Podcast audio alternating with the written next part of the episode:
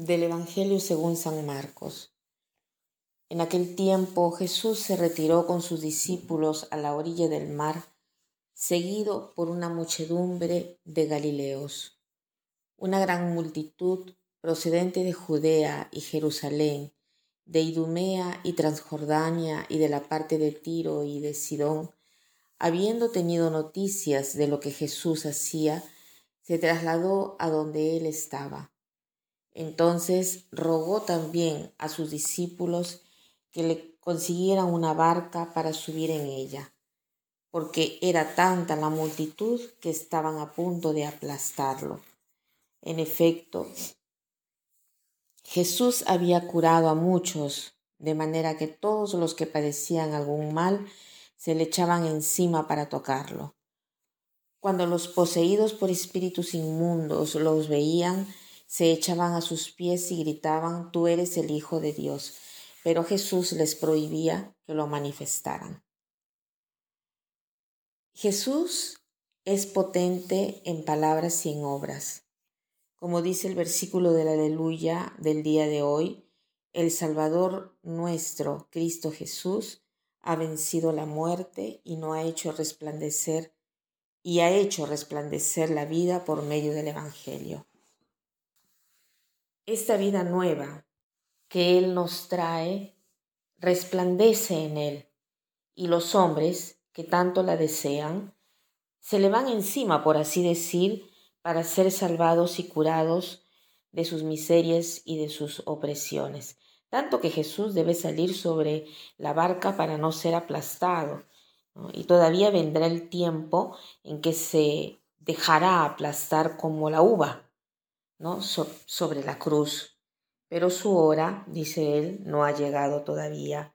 Es una hora misteriosa la de Jesús, ¿no? la de su revelación, en la cual se hablan en los evangelios, por ejemplo, en el Evangelio de San Juan. Hasta ese momento, o hasta este momento, ¿no? Eh, hemos visto en el Evangelio de San Marcos, eh, no se deja aplastar ni capturar. ¿Se acuerdan de aquel episodio donde intentan arrestarlo y él se va eh, de entre en medio de la muchedumbre, de entre en medio de la gente y no logran agarrarlo? No pasa por delante de todos, pero sobre todo el Evangelio de Marcos nos recuerda que no deja que se vea su identidad de hijo de Dios, como en el Evangelio de hoy, donde hace callar a los espíritus impuros que lo proclaman hijo de Dios, ¿no? Eh, ellos son espíritus impuros y no es que están tratando de colaborar con su misión, con la misión de Jesús. Es más, no les interesa nuestra salvación. Lo que ellos quieren con tanta velocidad es el de revelar. Ponen en riesgo eh, el, de encontrarse con los corazones puros de nosotros los hombres, quienes tenemos falsas imágenes y expectativas sobre Dios y, quieren desviarnos, ¿no? Entonces Jesús sabe todo esto, en cambio, Él, al contrario de los espíritus impuros, quiere eh, con todas sus fuerzas nuestra salvación. Pero no es solo la curación del cuerpo y la solución a tantos problemas, sino sobre todo la curación integral profunda del corazón. Nuestro corazón, después del, del primer pecado, se enfermó de falsas imágenes de Dios y también de sí mismo. Trata de salvarse a sí mismo fuera de la relación del amor con el Padre. El hombre quiere salvarse por sí solo.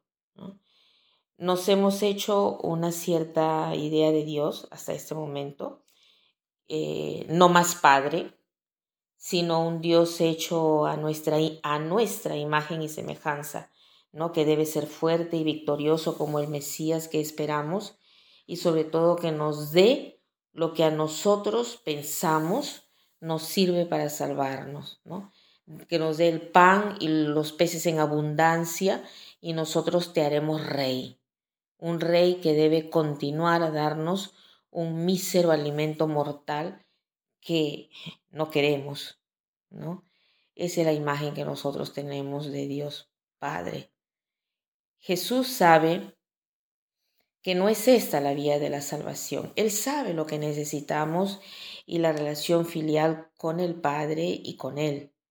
Esta es nuestra salvación y solo dentro de esta relación, Dios de amor y de obediencia, somos generados como hijos. Recibimos el don de la vida con un corazón nuevo, puro, solidario con los hermanos. Acogiendo esa salvación, eh, no tratamos a Dios como una máquina eh, distribuidora de dones y milagros. Ahí nos aventaremos encima de Cristo, sobre su cuerpo, sobre su iglesia y sobre los hermanos, ¿no? Casi como para arrancar lo que nos sirve.